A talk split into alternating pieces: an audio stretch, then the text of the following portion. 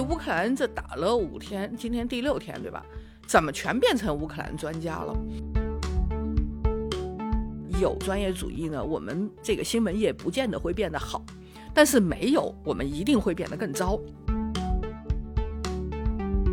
民主化的前提之下，其实所有人都能够肉身去和媒介发生关系。我觉得这种肉身关系是前面说到经验主义，它才是真正的经验主义。所以我就跟严峰开玩笑，元宇宙再怎么好，你还是要回到大街上去吃你那一碗面。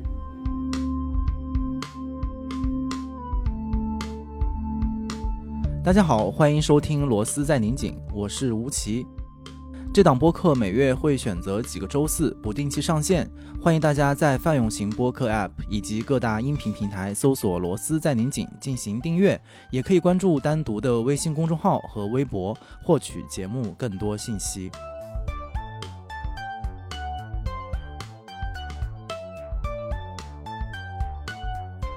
今天我们聊的话题依然是关于最近的新闻，不管是国内还是国外的新闻，都让我们摸不着头脑，也找不到方向。这会让我想到自己以前学新闻，并且进行新闻实践的时候，学到的很多概念，听到的很多理论。其中就有一位老师的论文，其实一直是指导我们这个专业，并且我自己的研究生论文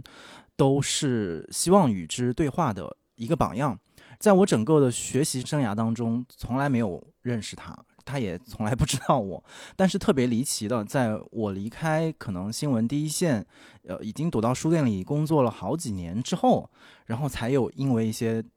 拐弯抹角的关系认识了这位老师。我会和他在，比方说阿那亚的音乐节上面偶遇。会在河南的农村里面，大南坡的乡村建设的地方看到他拿着相机，就会在一些离新闻看起来很远的地方遇到他，并且和他成为朋友。所以整个这样的一个看起来是很曲线的。和他相识的脉络，就也会让我去想自己前面提到的那个问题，就是当我们的新闻和新闻行业出现种种变化的时候，那些过去和我们拥有同样的信念，然后拥有同样的方法论，看起来相信同样的价值的人，他们在做什么，以及。关于这部分的过去的思考和实践，在今天还有没有用？它能不能帮助我们去面对今天一个崭新的舆论的现场，面对今天这样一个非常错综复杂的嗯社会关系？所以今天我们就来到了上海，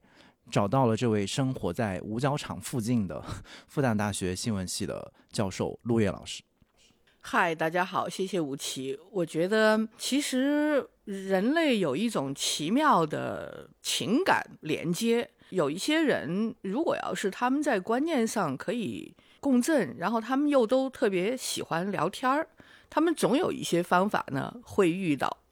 那你刚才说的过往的我们这个新闻行业的种种，包括呢这个行业呢，它是我自己的兴趣和信念所在，但同时呢，它也是我的研究的场域。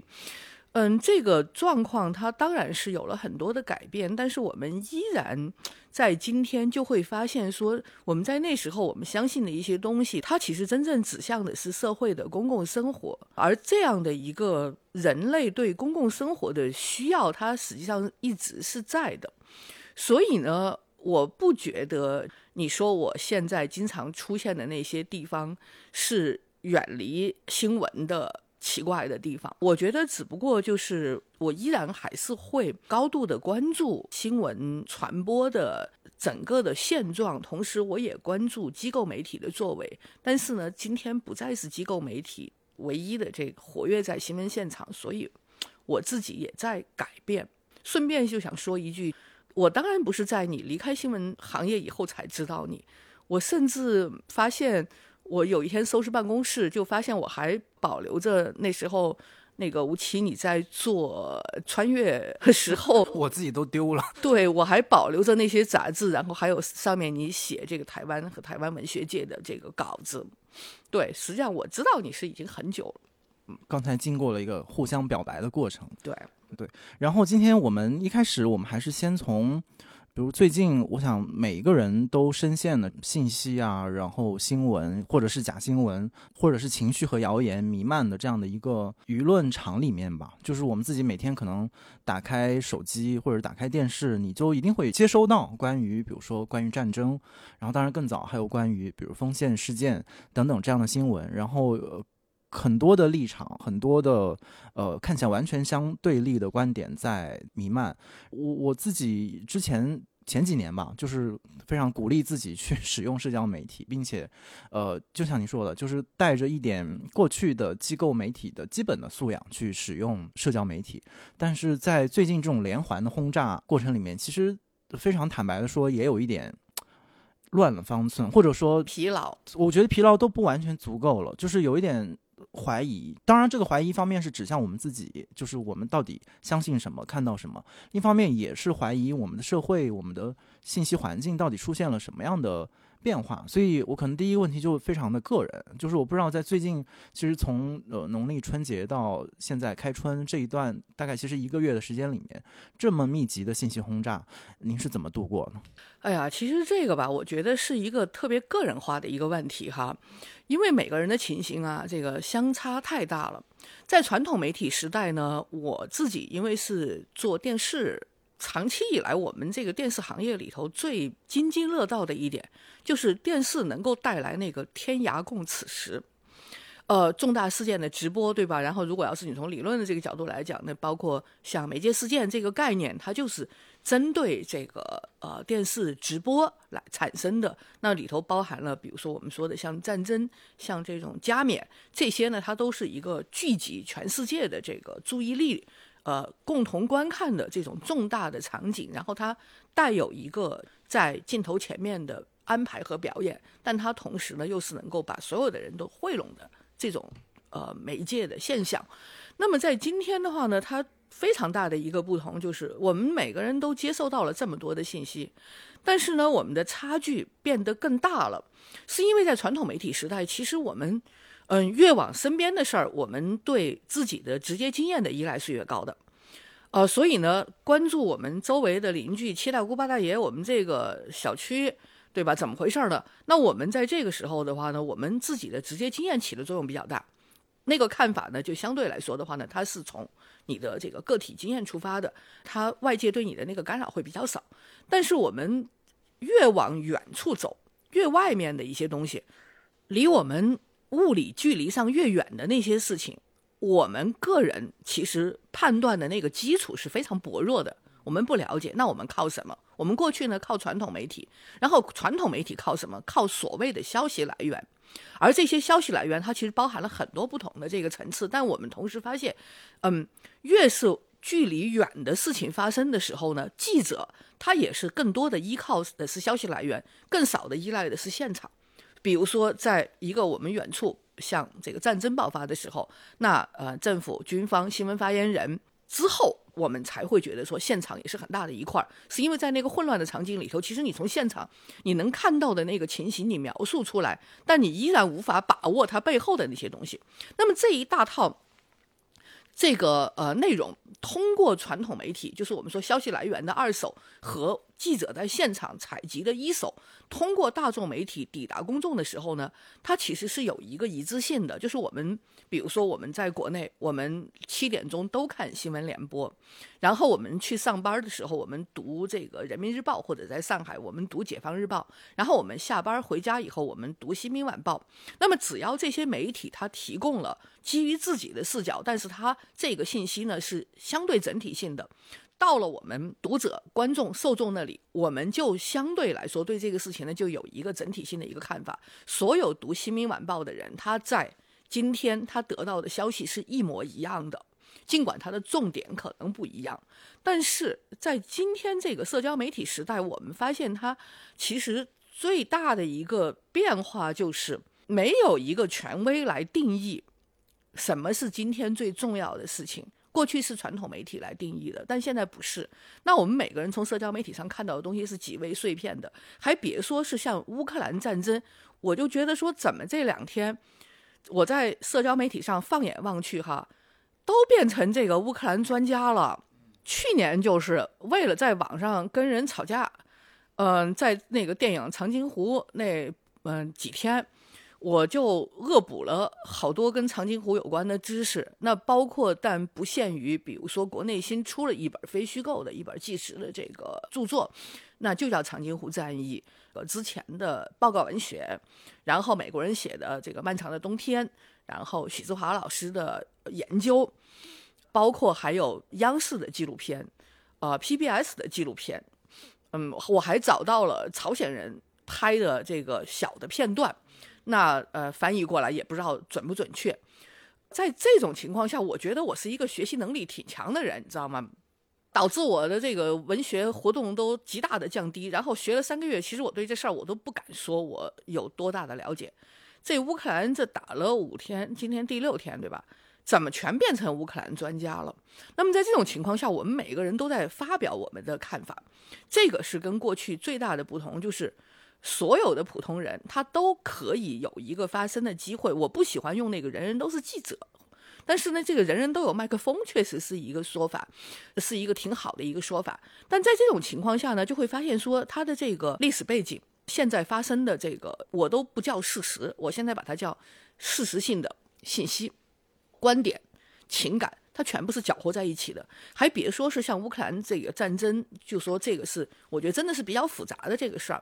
呃，我们就从娱乐的这个角度来讲，咱俩去年在这个大南坡偶遇了之后，由于你这个螺丝拧得过紧，工作过于繁忙，然后你就提前离开了，我多留了一天，跟五条人去了那个大南坡村旁边天台山的景区，呃，就是有了一个工作之余的那个玩耍的活动，你就只工作没有玩耍。那我们在那儿。呃，因为五条人经过月下和后面的这一切，那包括咱俩在阿那亚看到他们那种被五千个观众在沙滩上追逐的这种可怕的场景，那我们会觉得说他们已经很火了，在国内这个很火，而且是破圈的。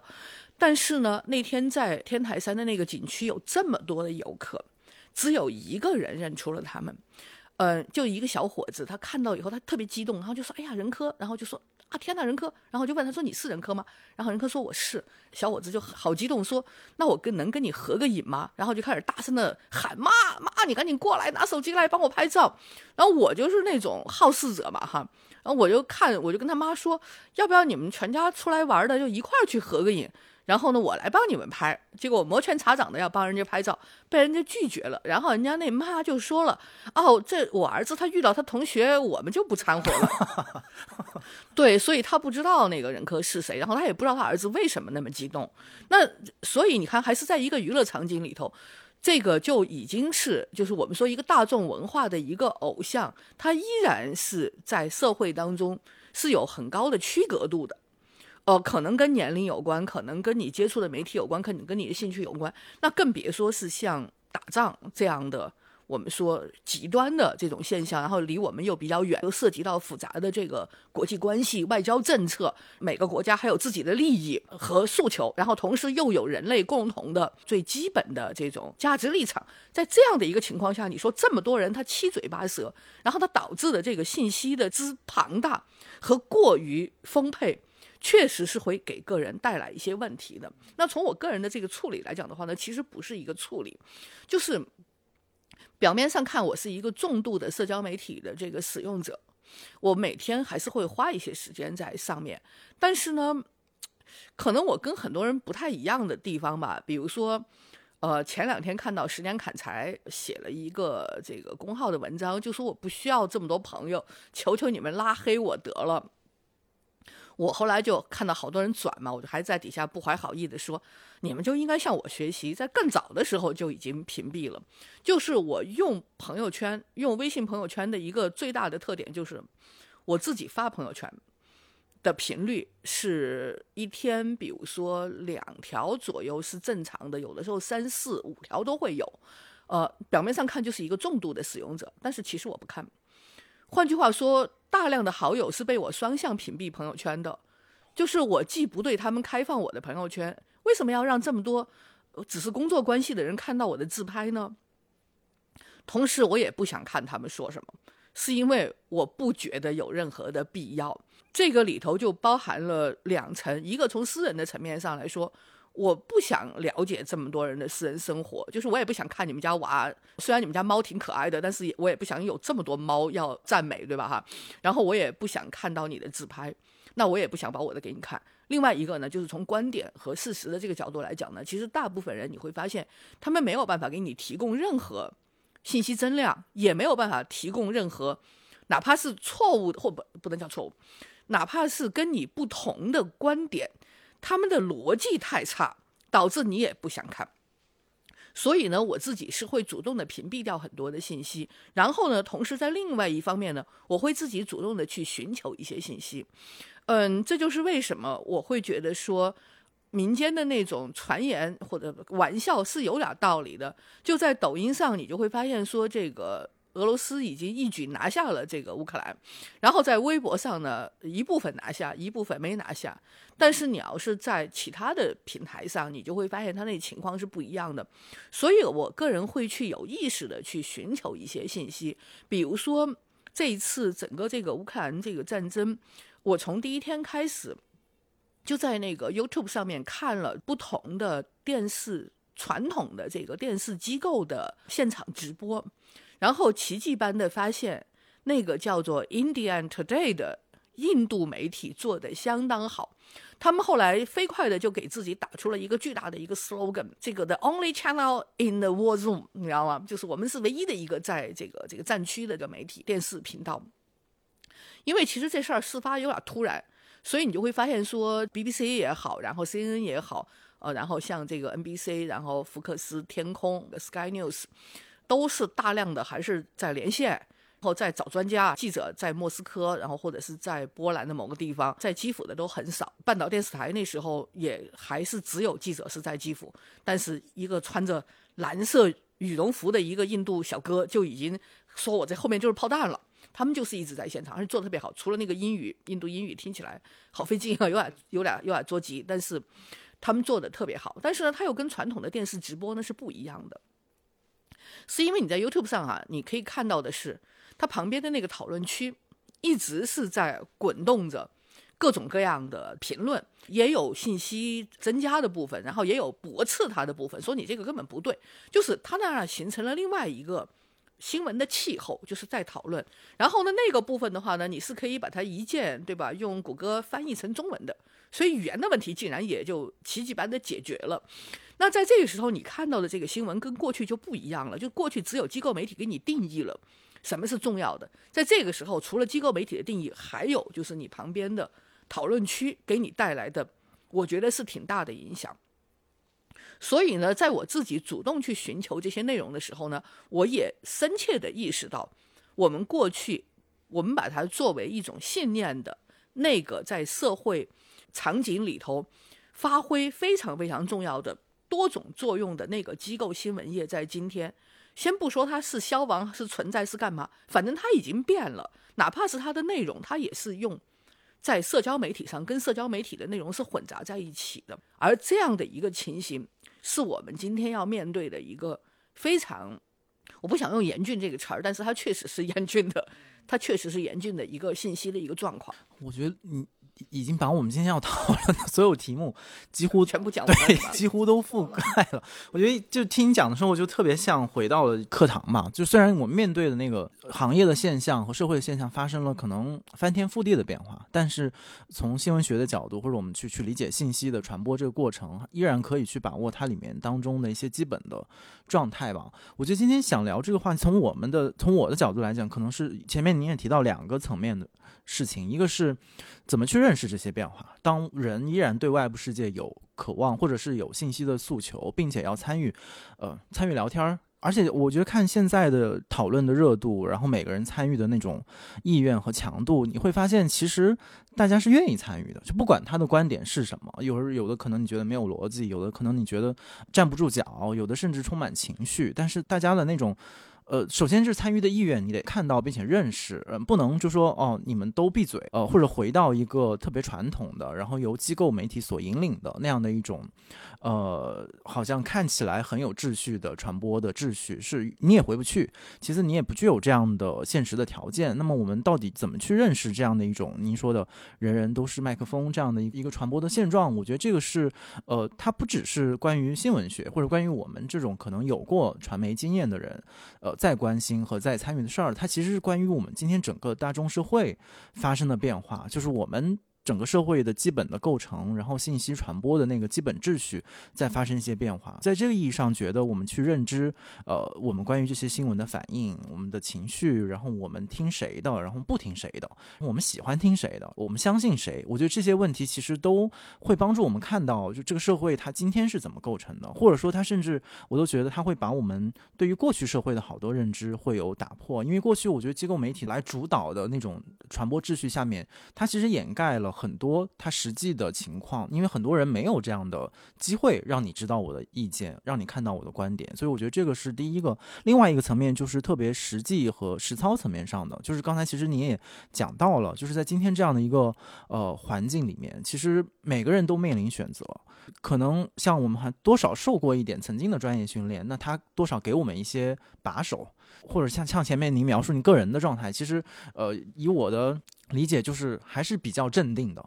啊，没有太慌乱的，有自己的节奏跟方法的。我觉得像类似这样子的一些基本的方法论或者操作上的可供借鉴的一些提示，我觉得这些东西的分享可能也是很有。价值的，它远比我们去单一的去哀叹或者去感叹说，哦，机构媒体的时代过去了，好像是他把真相本身和关于真相的讨论都带走了。但是这样的一个认知力，呃，认知框架，其实也把这个事情简单化了。所以，嗯，前面我收到了呃陆老师的那篇论文，其实简单介绍一下，它叫《成名的想象》，然后它其实就是一个我们用新闻学的词叫新闻生产的社会学，它其实就是。进入到新闻的编辑室，然后去跟新闻的生产者做深度的访谈、深度的调研，去理解一条新闻或者一个编辑部的新闻，它整个的生产流程是什么，以及新闻的工作者如何认知自己的职业，然后进而描述出这一个行业在比如说嗯那篇论文所聚焦的改革开放之后的中国社会当中，它扮演一个什么样的位置。啊，我觉得那个是当时在机构媒体的主导的时代，那篇论文对我们去认知呃新闻业本身，尤其是我们当时喜欢用的一个词叫新闻专业主义，这样当时也引起了很多讨论。这样的一个框架是很重要的参考。但是在今天，呃，整个环境发生了变化，然后其实，在我们学新闻专业主义后面，陆续。大概是在二十一世纪初吧，这这个时间概念 说的有点夸张，就是在我上大学那个时候，零八到呃呃一二年那段时间，呃，我觉得另外一个概念其实也慢慢的在浮现，其实就是关于呃媒介素养。我觉得这个概念的浮现，其实也是有一点。嗯，隐隐的想要把只是关于新闻工作者的讨论延展到更多的，比如说接受者或者是跟新闻有关系的人，好像他是呃在鼓励或者在想要倡导一种关于大家去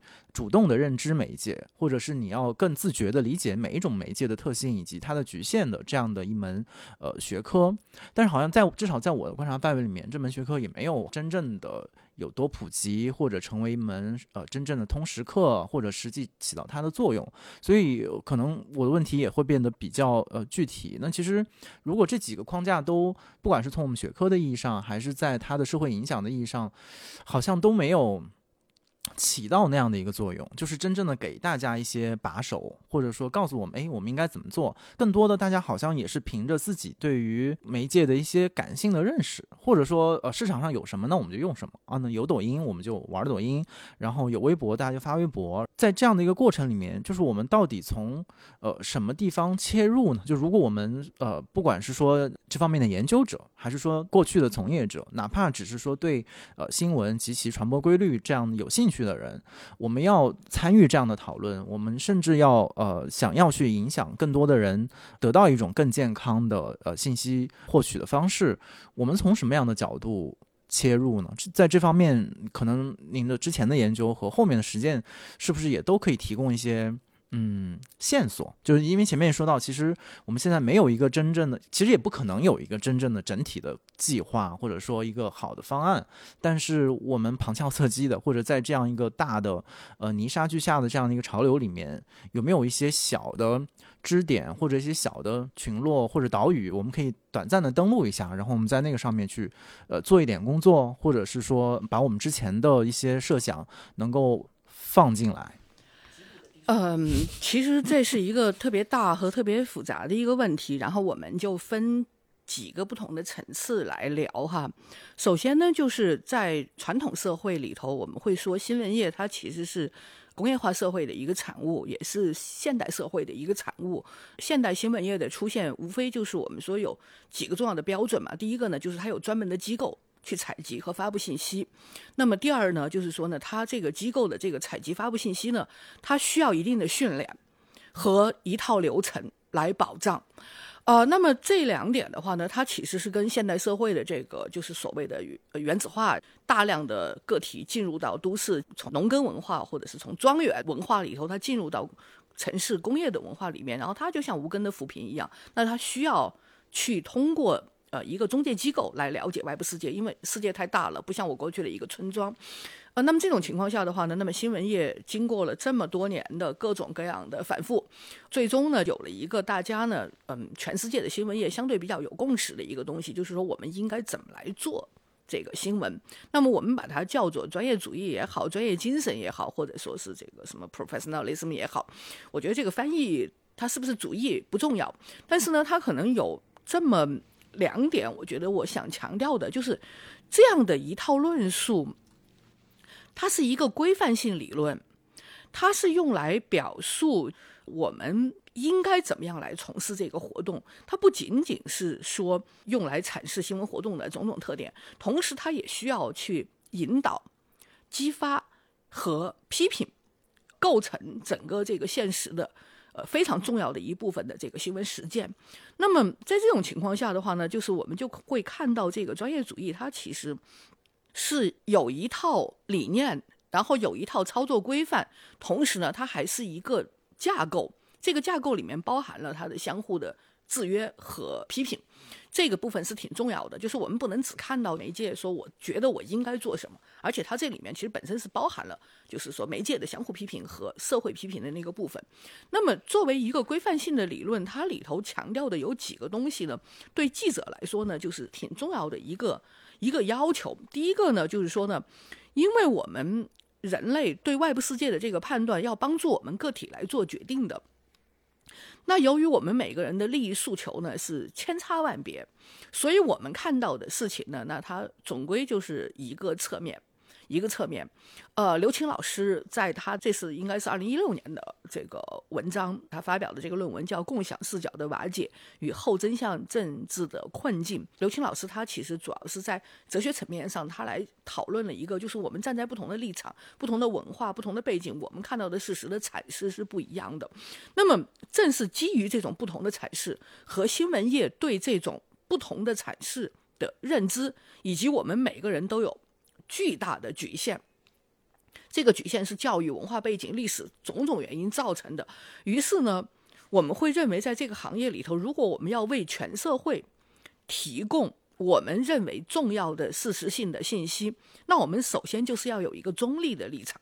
就是不管我喜欢这事儿还是不喜欢这事儿，我应该尽可能的中立的来表述它。而这个中立不是我口号喊出来的，也不是说是我。嗯，每天对自己说我中立中立就可以中立的，他需要有一套取证的方法。这个取证的方法，他遵循的是经验主义的认识论。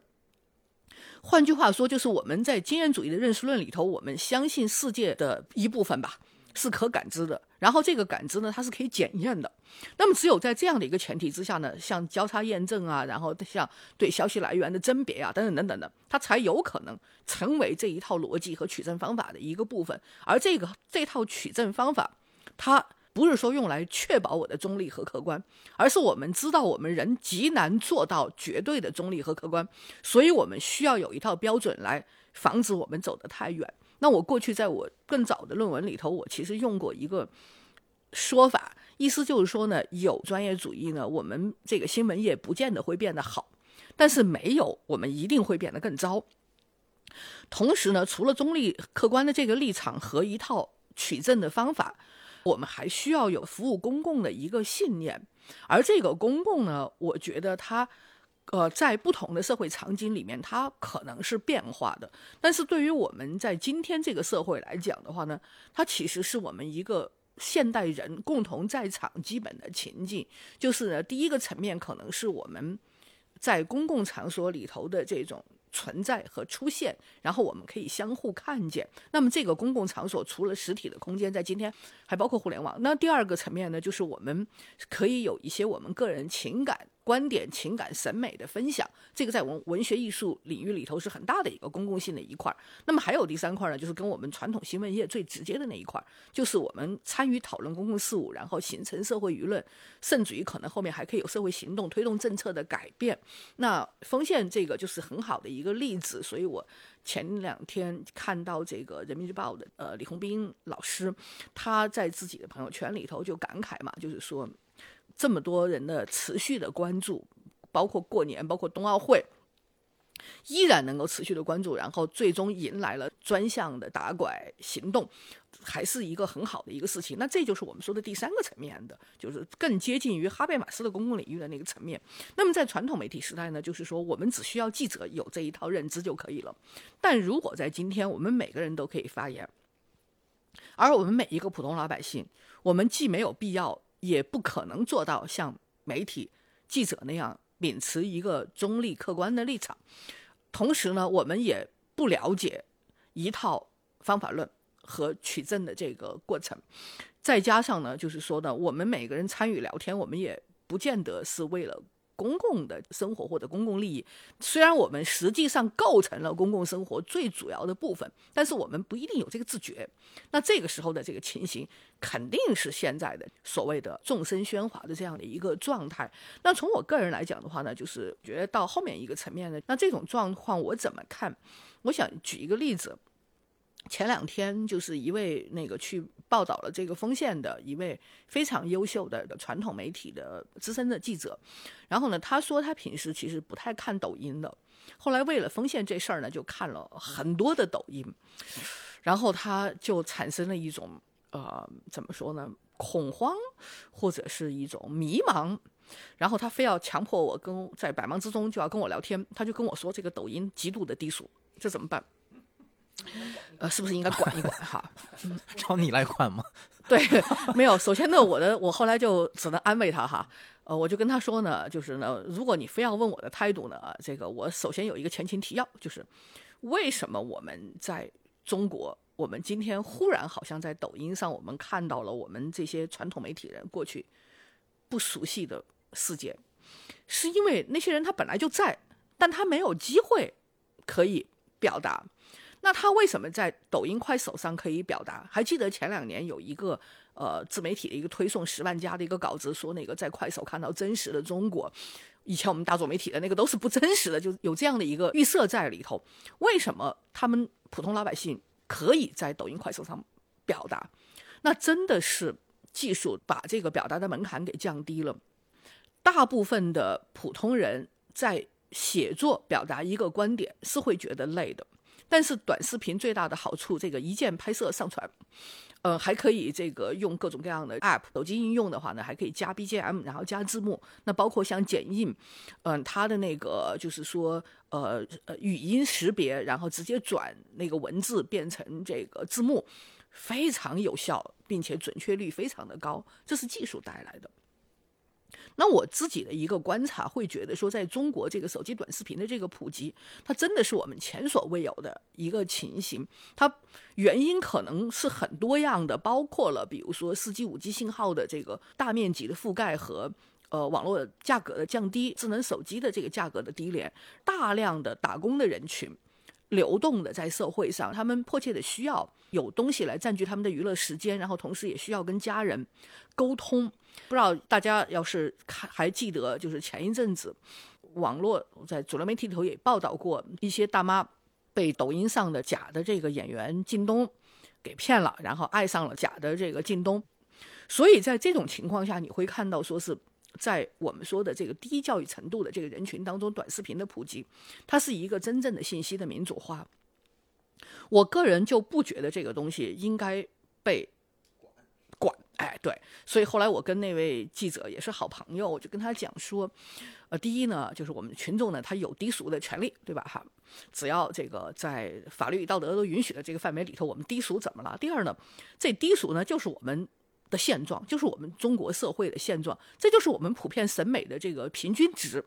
这也是我们观念的平均值。那你不可能说是你用。外力强行的去改变，你可以不让他说话，但他心里依然这么想。他在街头老头们聊天的时候，他还是这么说的，只是你听不到。那么更重要的一点就是说，我们有没有可能从里头挖掘出那些有意义的东西？当然也有，就是我自己做过，比如说像这个在嗯抖音平台上的这个所谓的可见性的这个研究，就是有那么多人，他们过去对于社会来说，在社会身份上他们是不可见的。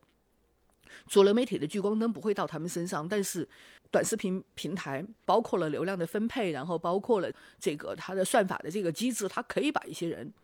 凸显出来。那除了你说像老四，然后像抖公梗这样的一些民间神人以外，那当我个人看到，比如说在抖音的这个职业话题底下，然后一个呃成都的一个清洁工。呃，大叔，然后被一些年轻人说来，我们帮你拍点照片吧，给他拍了特别时尚的照片。然后那个视频有五亿的观看量的时候，然后看到一个叫农民工妹妹聪聪的这么一个小女孩，然后在抖音上发她自己在工地干活和唱歌的照片，然后呢也有这个呃几十万的关注，然后一对卖菜的夫妇特别热情，特别乐观，然后他们的平时日常生活的接触的面可能就是。一两百个人吧，但是在抖音上可能有上万的人在看他们，那我自己是挺感动的。我觉得这个就是我们希望的那个社会多元性的一个重要的方面。当然，这里头就会带来很多很多低俗的东西，包括对青少年的影响。但是如何来研究，其实也是很大的一个问题。就是我们传统的那个研究的方法也也也也不是很奏效的，是因为我们每个人接触到的信息不是同样的。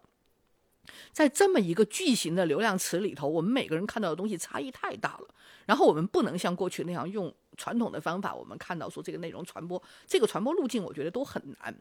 尤其还有就是大量这种短视频碎片化的视觉的这个影响，还有就是滑屏这个动作本身让你欲罢不能，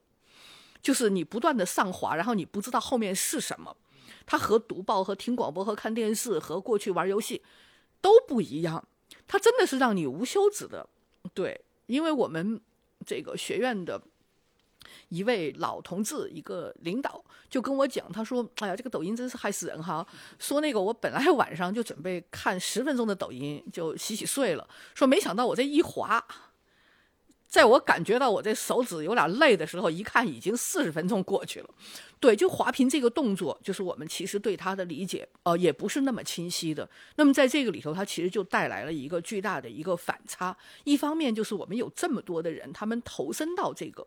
就是以短视频为代表的，在今天这样的一个传播的场景里头去，而且呢，它又是一个，我其实也不喜欢用内容下沉，我觉得这就是一个真正的。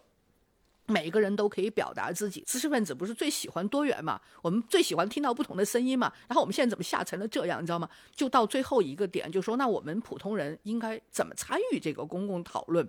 那我就会觉得说，可能这里头有点麻烦的地方，就是说。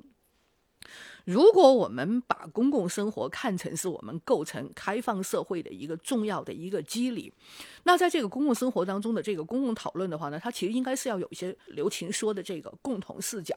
至少我们对事实性的信息是不是要有一个基本的一个认知？我们觉得世界可认识吗？我们觉得我们的经验可靠吗？我们从现实世界当中获取的经验可以验证吗？那当《纽约时报》说我们做了这样的一个报道，前任美国总统说 fake news，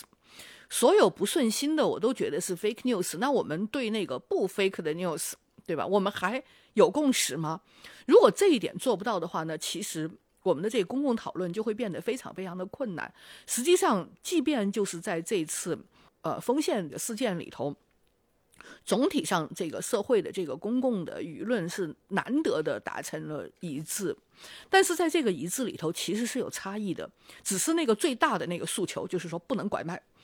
遮蔽了那些差异。比如说这里头至少有这么几个差异的层次吧。从一开始的时候，很多人就说要解救被拐卖的妇女的时候，义愤填膺的时候，我个人是相对来说。我当然气愤，就是说，首先我完全站在大多数人的一边，但是我同时又有一个跟大多数人不太一样的地方，然后没敢大声的说，稍微的跟人吵两句架，后来就放弃了。实际上这个里头还是有很多差异的，那包括就是复旦大学外文学院这个教授他退休了，曲卫国老师他写了几篇长文章，就是说大家都讨论这个买卖同罪，他就觉得这完全是荒谬的，说因为人是不能买卖的，所以就没有买卖同罪这件事儿，只要你买卖一个人，他必然涉及涉嫌非法拘禁，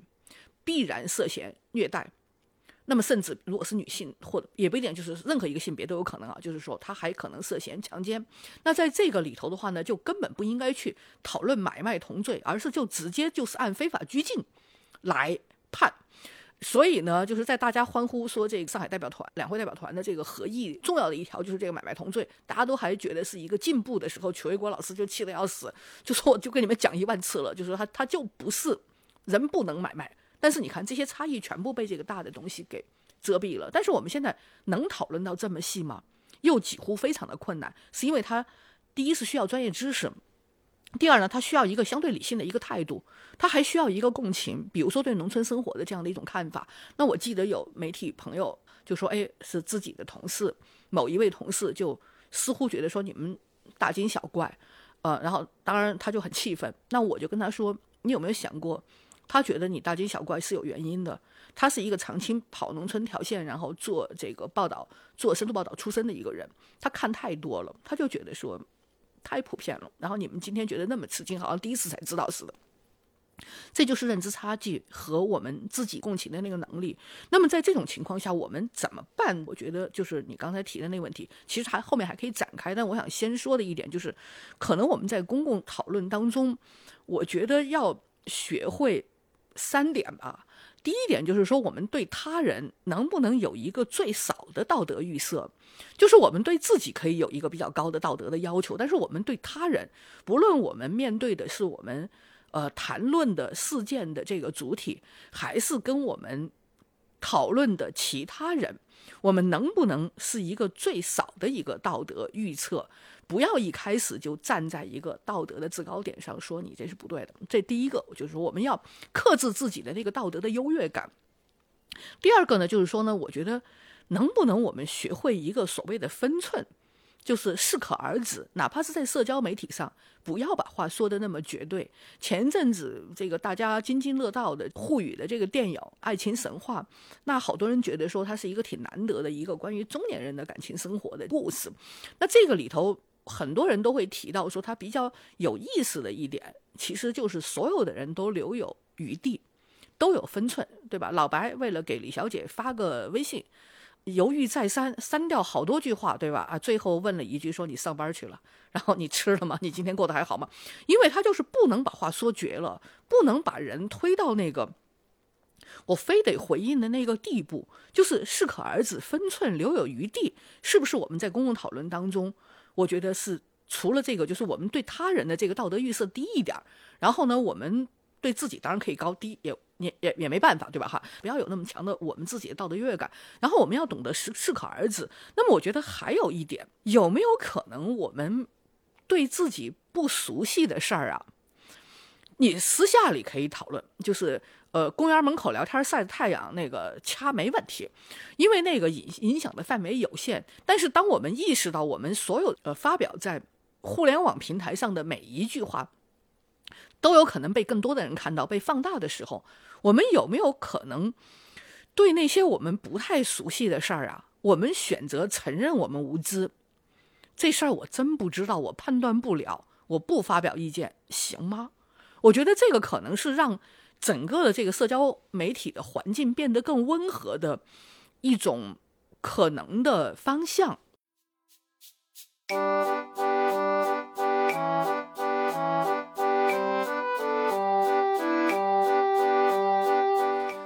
我觉得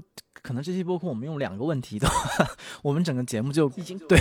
就够了。不，你们可以大量的删减。对，我突然想到，去年我们找戴老师录的时候，他吐槽我，他说：“他说亲爱的，你每次提问的时候，你一个问题里面加枪代办，可能带了十个问题。我一个回答里头加了十个。对，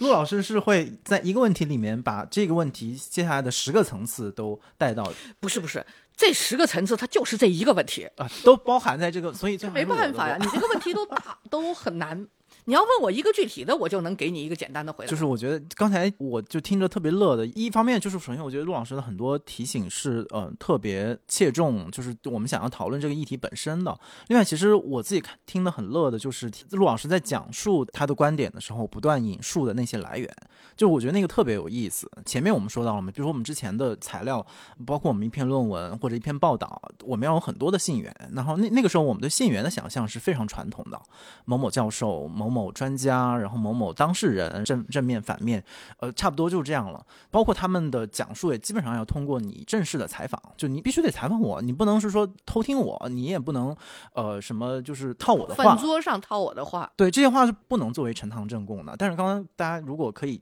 注意的话，陆老师会提到，比如说某某老师在朋友圈里说，然后这个其实是很重要一个来源。就这个老师他并不需要去接受电视台的访问，或者他也不用像刘青老师这样把这个东西写成一篇严丝合缝的论文。而且这个信源的渠道，它其实也在打破那个公和私的界限。就是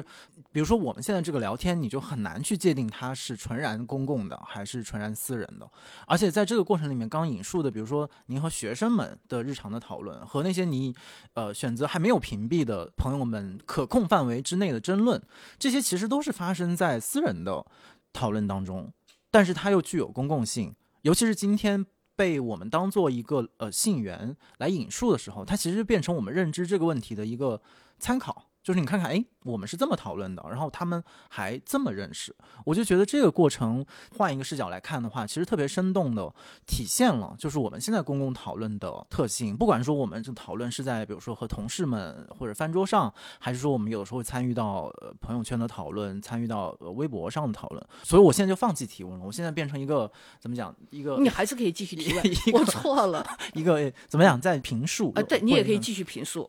对，我觉得还还有好几个点，我觉得呃特别有意思，就是因为前面我们大概也一直在引述关于讨论丰县事件本身嘛。我觉得这丰县事件前面您提到的，就是好像其实我们有很多差异的观点，呃，对事实本身的认知不清楚，其实被整个这一个舆论的大潮所忽略了。我还可以再补充一个点嘛，关于这个，嗯，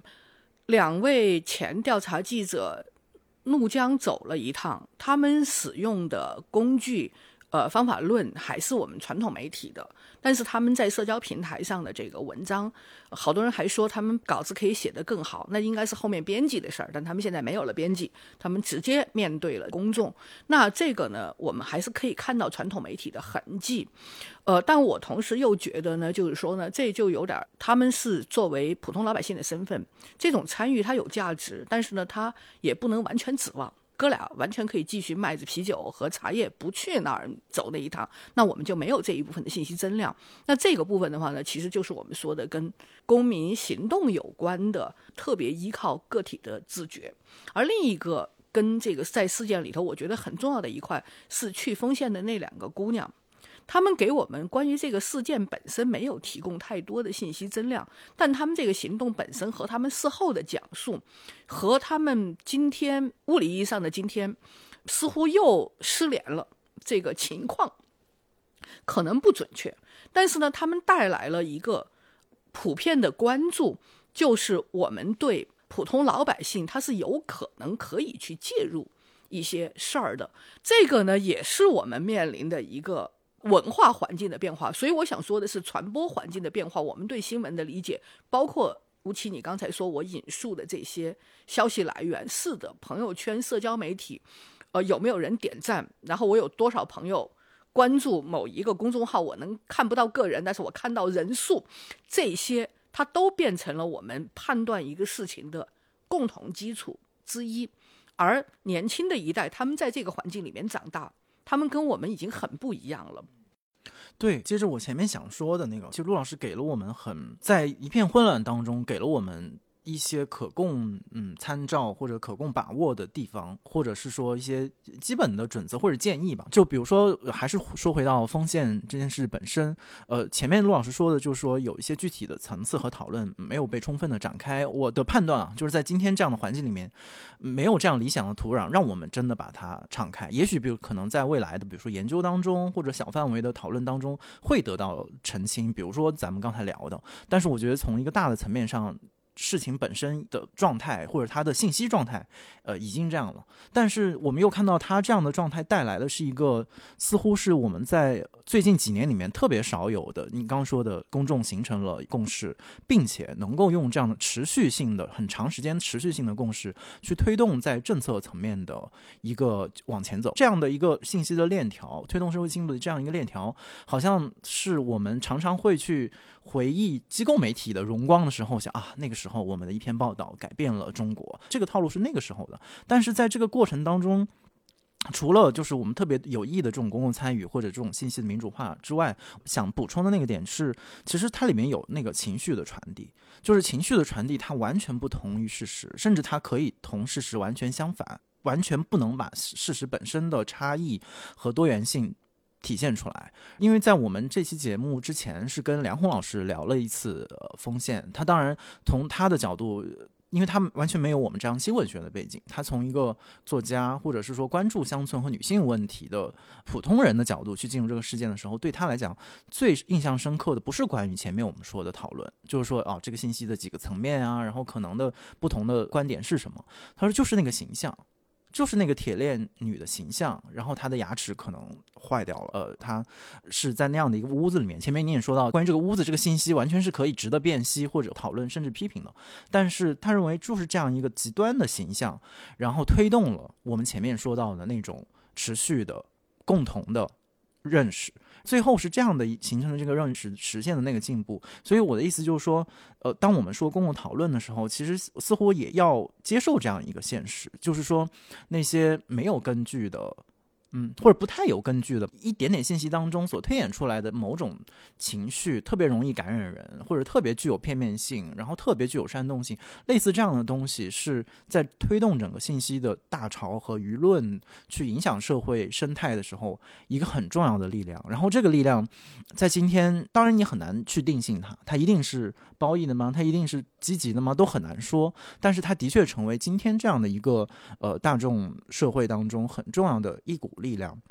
然后另外一个补充可能和这个也相关，就是前面我们讨论到，不是抖音的那个事儿，啊，可能不不足以展开了。但我觉得这里面有一个侧面是可以拿出来聊的，就是也是呼应前面说到，就是说好像我们就是有着对过去的那种信息传播有执念的一些人，他会对抖音这样的新的媒介会有一些偏见。但我自己最近其实有一点沉迷抖音，当然这个首先有特别个人的那个色彩在里面，就是就前面陆老师也说，就是螺丝拧太紧，需要。不断滑屏来松弛自己。我首先意识到的是，我需要松弛自己。然后在如果说按照我们这种所谓念过一点书的人来讲，那你放松自己的方式不应该是看看电影、看看电视剧，还太累，看看书。但你在那样的情况之下，你依然觉得很很困难，就是你的大脑已经接受不了那么多复杂的信息了。然后这个时候，我突然打开抖音，发现。发现得到了放松，然后甚至我无法解释为什么得到放松。然后，但是刚才陆老师你说到那个，比如滑屏那个动作，我觉得是一个很大的提示，就是说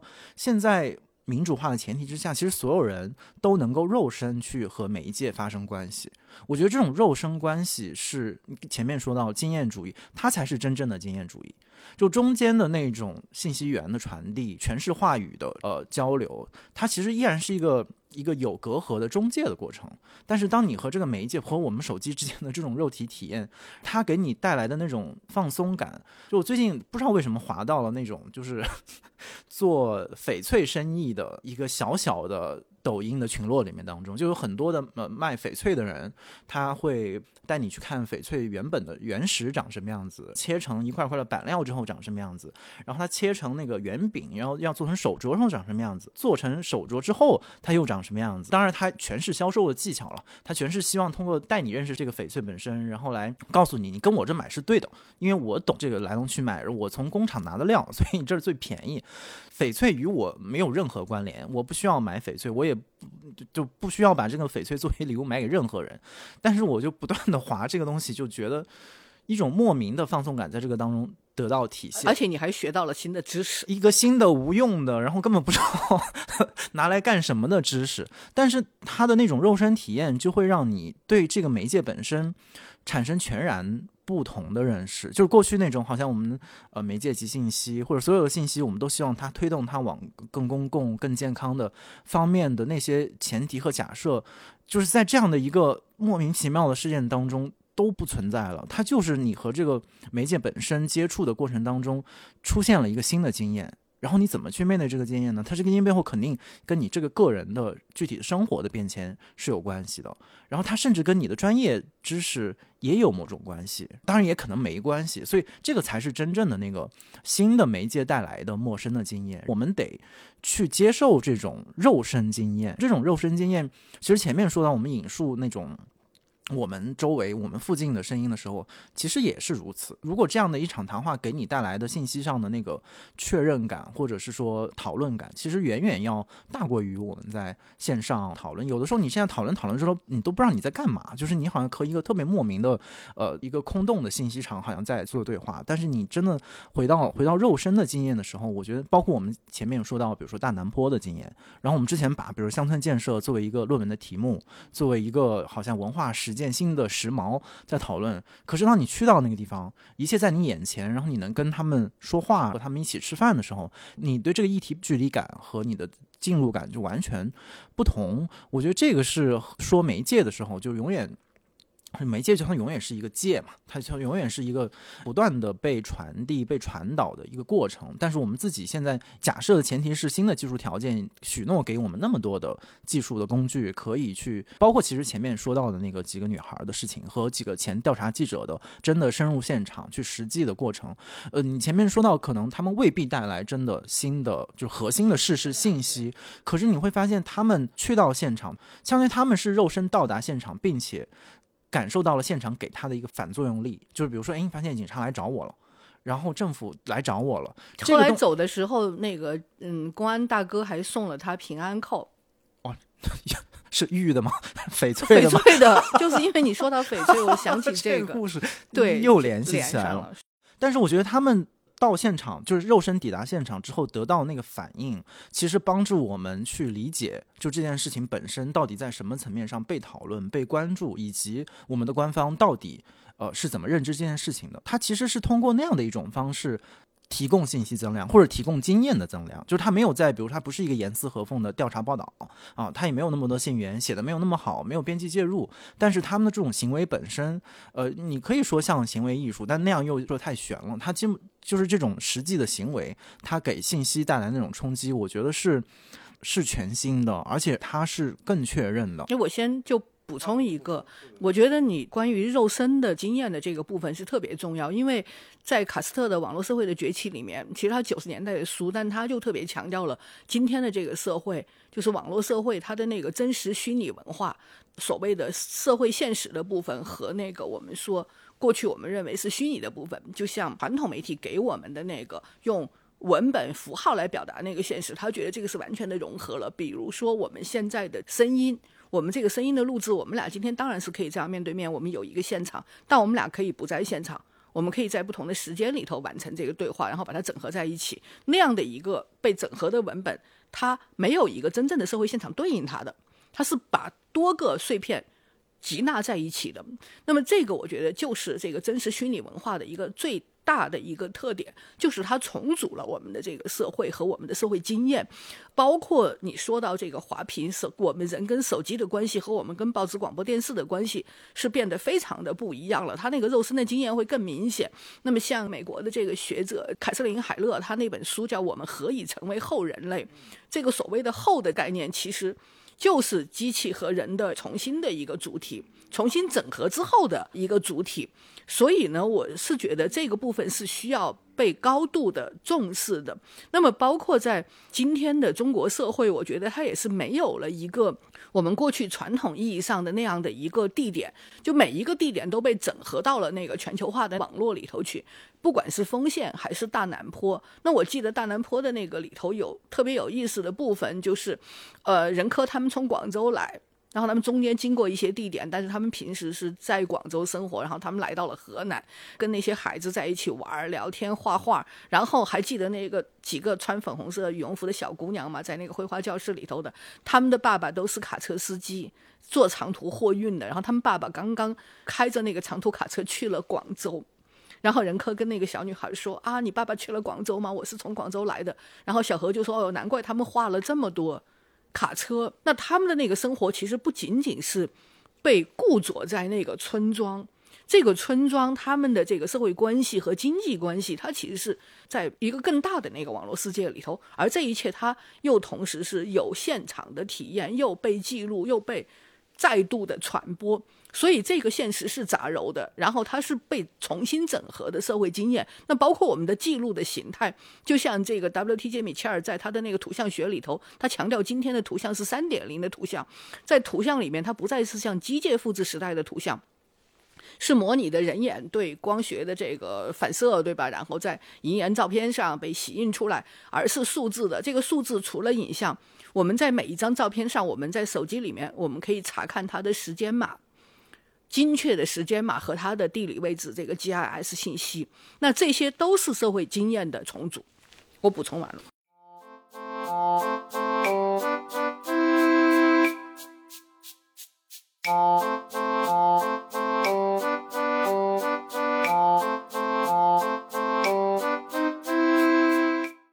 就谈最后一个问题，就是沿着您说那个杂糅的那种经验，我觉得这种经验可能说出来，所有人都会都会很共鸣。然后，当然我依然用我个人的经历吧，就是我觉得是从大概，因为我本本身在离开学校之后，就不是一个社交媒体的积极使用者了，就是甚至带着某种逆反，或者是前面您说到的那种过去的呃媒介精英的那种姿态吧，就是啊，我是做机构新闻的，我不是做这种呃社交新闻，就是多少有一种这样的心态。这个事儿我可能也说了很。多次次了，就是在疫情爆发的时候开始成为一个重度的社交媒体的使用者，并且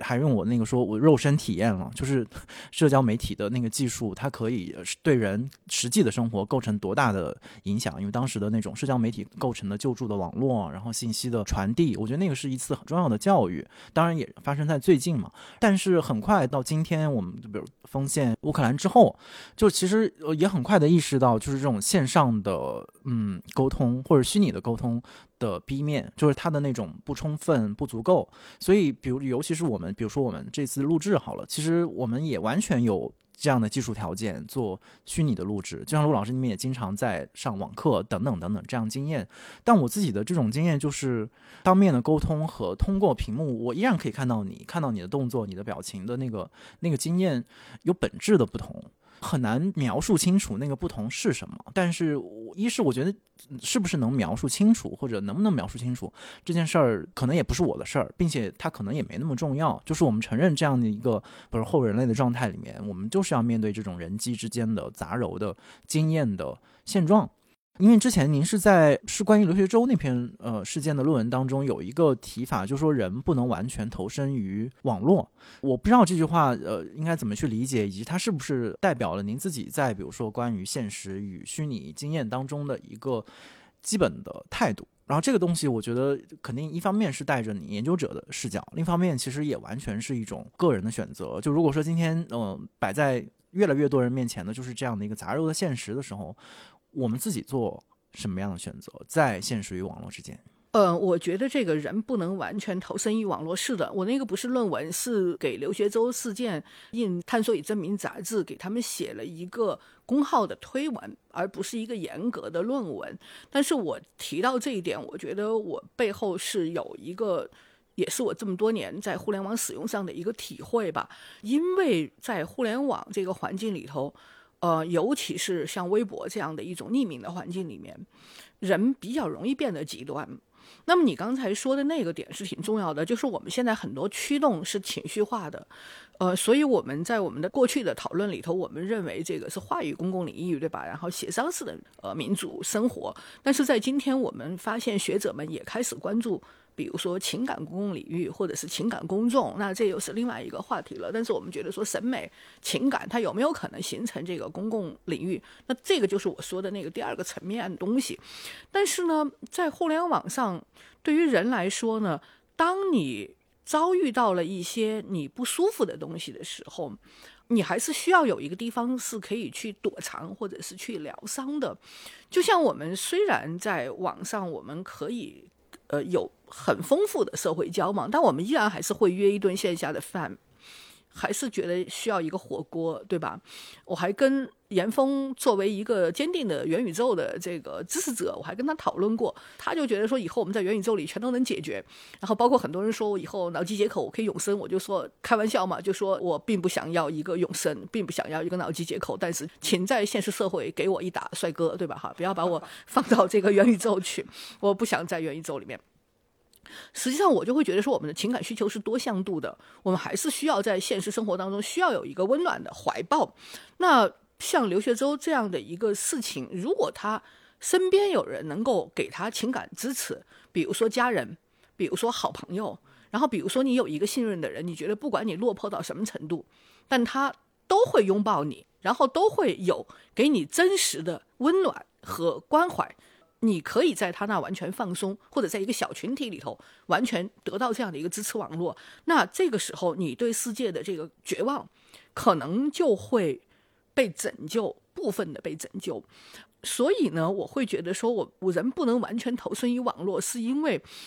我在那篇文章里头其实是有一个引述的，就是有的时候我们就是需要一碗热乎乎的鸡汤嘛，哈，而这个东西它其实就是在现实里面发生的，它是可以帮助你从不可控的那个部分逃离出来。互联网往往是不可控的，在网络上，因为这个所谓的去中心化的传播，最大的特点就是每一个节点都在传播。作为一个个人，你也就是一个节点；哪怕是机构媒体，你就是一个大的节点。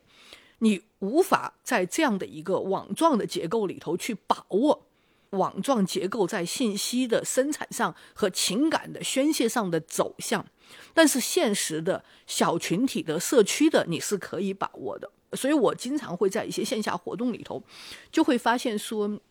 我不知道这些人他们在网络上是什么样子哈，但是在线下都很可爱啊。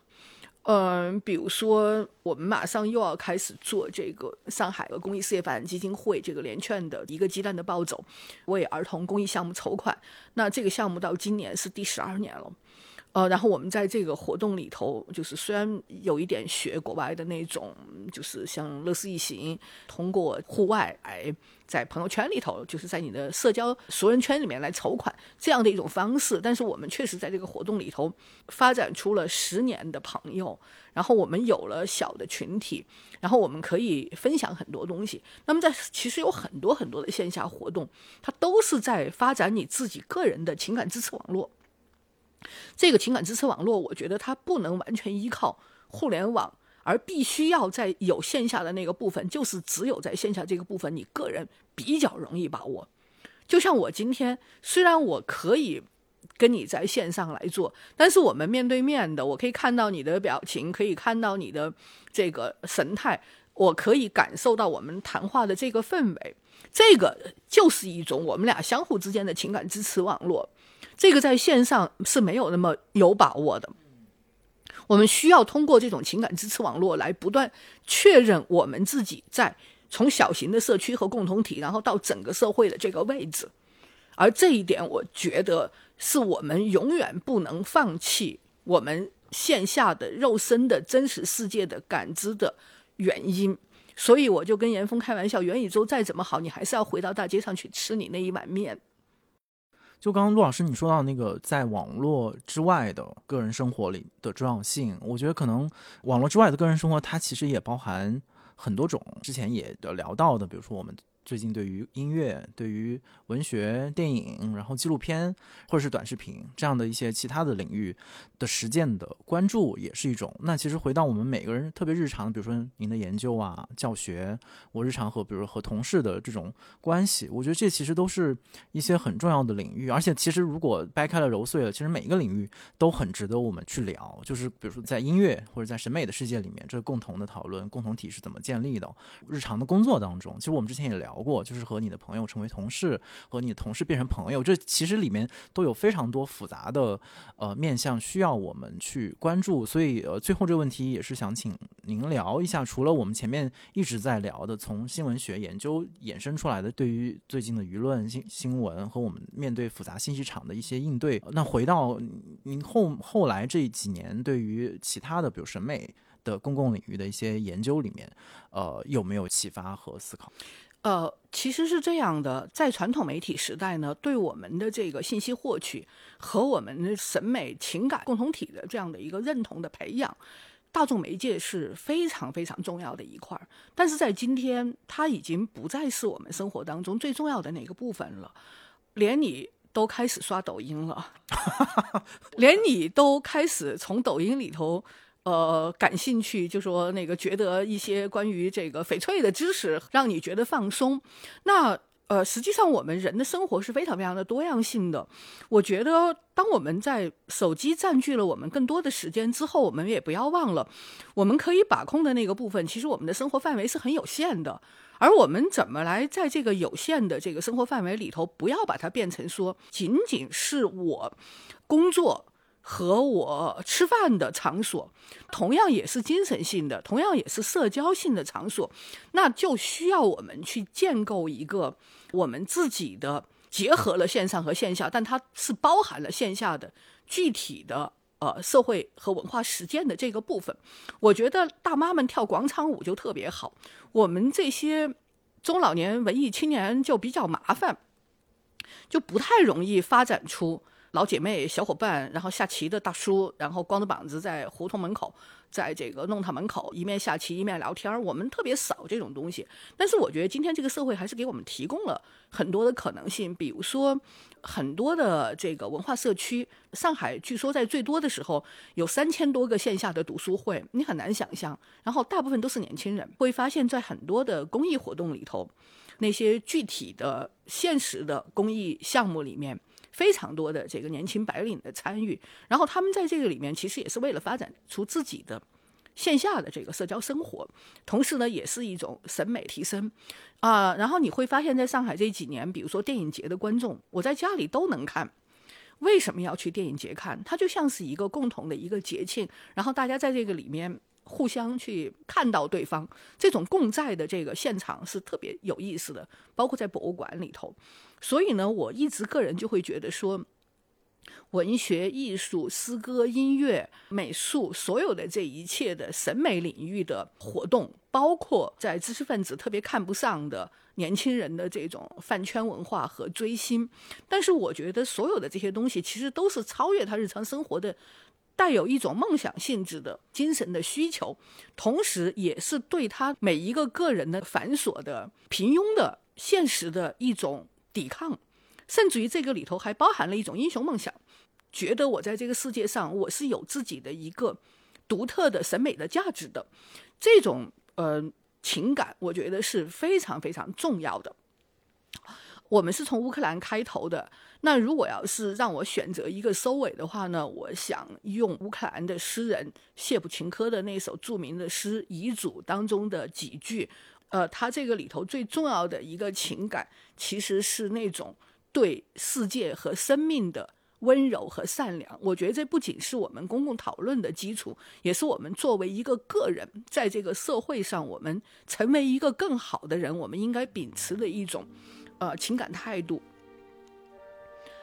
当我死后，请将我埋葬吧，在辽阔的乌克兰平原中。我的墓碑高高竖立于这田园、这无尽的草原、这第聂伯河、这峭壁。将我安葬和站起来吧，冲破那枷锁，以暴君的鲜血喷洒在你们自由的种子上，在伟大的家庭中。在新生自由的家庭中，以温柔善良的言语，请不要忘记我。